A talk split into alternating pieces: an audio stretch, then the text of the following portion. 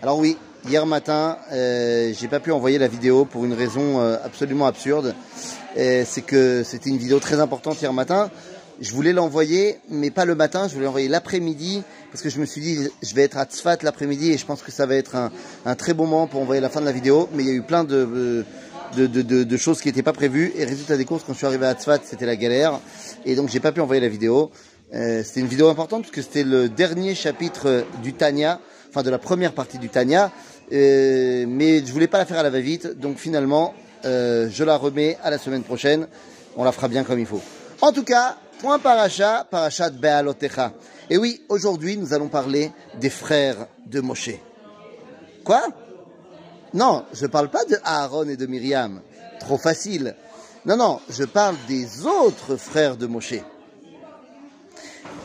Dans la parachat Be'alotecha, il y a énormément de sujets à traiter, mais il y en a un qui sonne comme quelque chose de extrêmement fort et avec une, un enseignement absolument incroyable.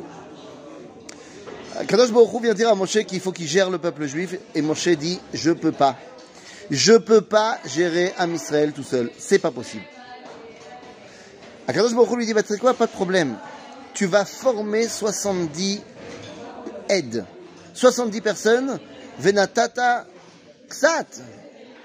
Tu leur donneras un petit peu de ta prophétie, de ta grandeur, et ils vont pouvoir t'aider, t'épauler.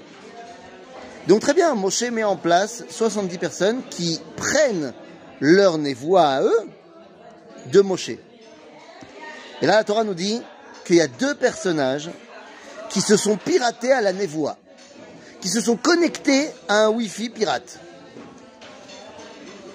Eldad ou Medad. Vem Mitnabim Bamachane. Ce sont des gens qui viennent se pirater à cette euh, euh, distribution de névoie. Ils ne sont pas prévus. C'est-à-dire que leur névoie vient de Moshe, mais n'est pas par Moshe. Mais qui sont ces Eldad ou Medad? Eh bien oui, Eldad ou Medad, ce sont les frères, les demi-frères de Moshe. De quoi parle-t-on?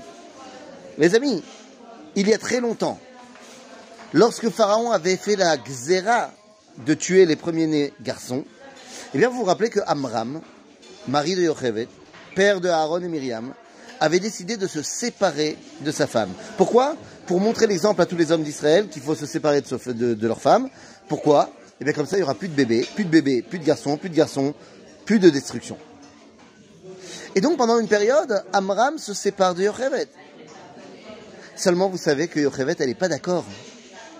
Pour elle, c'est très grave d'arrêter eh bien, la naissance du peuple juif. Et donc Yochevet, une fois divorcé de Amram, va aller se marier avec quelqu'un d'autre. Elitzaphan, Beneuziel, un des cousins de la famille. Et résultat des courses, eh elle va avoir deux enfants avec cet Elitzaphan. Ces deux enfants, eh bien oui, vous aurez compris, c'est Eldad ou Medad. Alors un petit peu plus tard, Myriam va rentrer dans le jeu, elle va dire à Amram, c'est pas bien ce que tu fais, tu es pire que Pharaon. Pharaon a condamné que les hommes, toi tu condamnes également les hommes et les femmes. Et Amram comprend qu'il a fait une erreur, et donc il rappelle Yochevet et lui dit, écoute, euh, peut-être qu'il faudrait qu'on se remette ensemble. Et là, à ce moment-là, Yochevet se sépare de Litzafan, elle revient chez Amram. Hop, hop, vous allez me dire quoi? Attends deux secondes, mais c'est pas possible, c'est pas permis par la Torah. Nahon, c'est pas permis par la Torah. Enfin, je vous rappelle que Amram, c'est le neveu de Yochevet, et c'est pas non plus permis par la Torah. Mais on est avant la Torah. Bekitsour, finalement, Moshe va naître de cette réunion de Amram et Yochevet. Et donc, Eldad ou Medad sont ses demi-frères. Mais qu'est-ce que ça veut dire? Ça veut dire qu'ils vont là où Moshe ne peut pas aller. Et effectivement, la névoie de Eldad ou Medad, c'est quoi? Mitnabim Bamachane, mais ils disent quoi? Nous dit Rashi Ils ont dit deux choses. La première, Moshe met ou Yehoshua Machnis.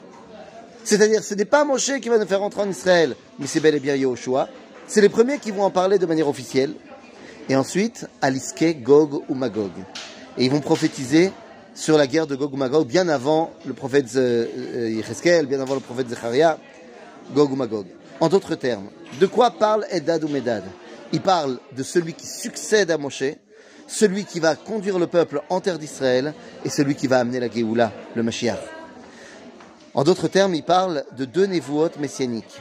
La première, Mashiach ben Yosef, Yehoshua, fait, la, partie de la tribu de Ephraim, fils de Yosef. Et le deuxième, Gog ou Magog, Mashiach ben David. En fait, Eldad ou Medad arrive à prophétiser là où Moshe n'arrivait pas à arriver. Moshe, lorsque les Bnei Israël demandent le Mashiach, il n'est pas capable de leur donner. Parce que Moshe, il est le plus grand en Torah. Mais pour enseigner la Torah et étudier la Torah, il faut une dimension de Hanava, de Boshet Panim. Moshe était l'homme le plus humble de la terre, donc en, Torah, il est le patron. Mais pour comprendre la dimension messianique, il faut être parfait en peuple juif. Ne pas avoir peur du peuple juif et donc gérer la chutzpah, le culot. Ça, Moshe, il n'arrive pas.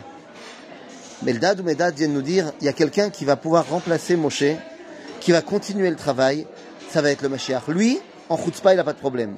Il vient de la chutzpah. Il vient de Amon ou Moab, Moab. Cette fille de Lot qui a été avec son père et qui a dit c'est de mon père, elle appelle son fils de mon père. Donc c'est la chutzpah par excellence. Le Mashiach, il n'a pas peur de la chutzpah, il sait la gérer. Et donc, la névoie de Eldad ou Medad, ça vient nous dire que Moshe noten et Torah, vers Mashiach, Goel et Umma. Moshe donne la Torah, vers le Mashiach délivre le peuple juif. Tout ça pour arriver à la fin de la paracha, où il y a un, une tzipia, une attente de Myriam, que Moshe et Mashiach puissent se réunir pour arriver à la dimension de Adam Arishon, Begeula Shelema, Bimera, Beamenu. Amen.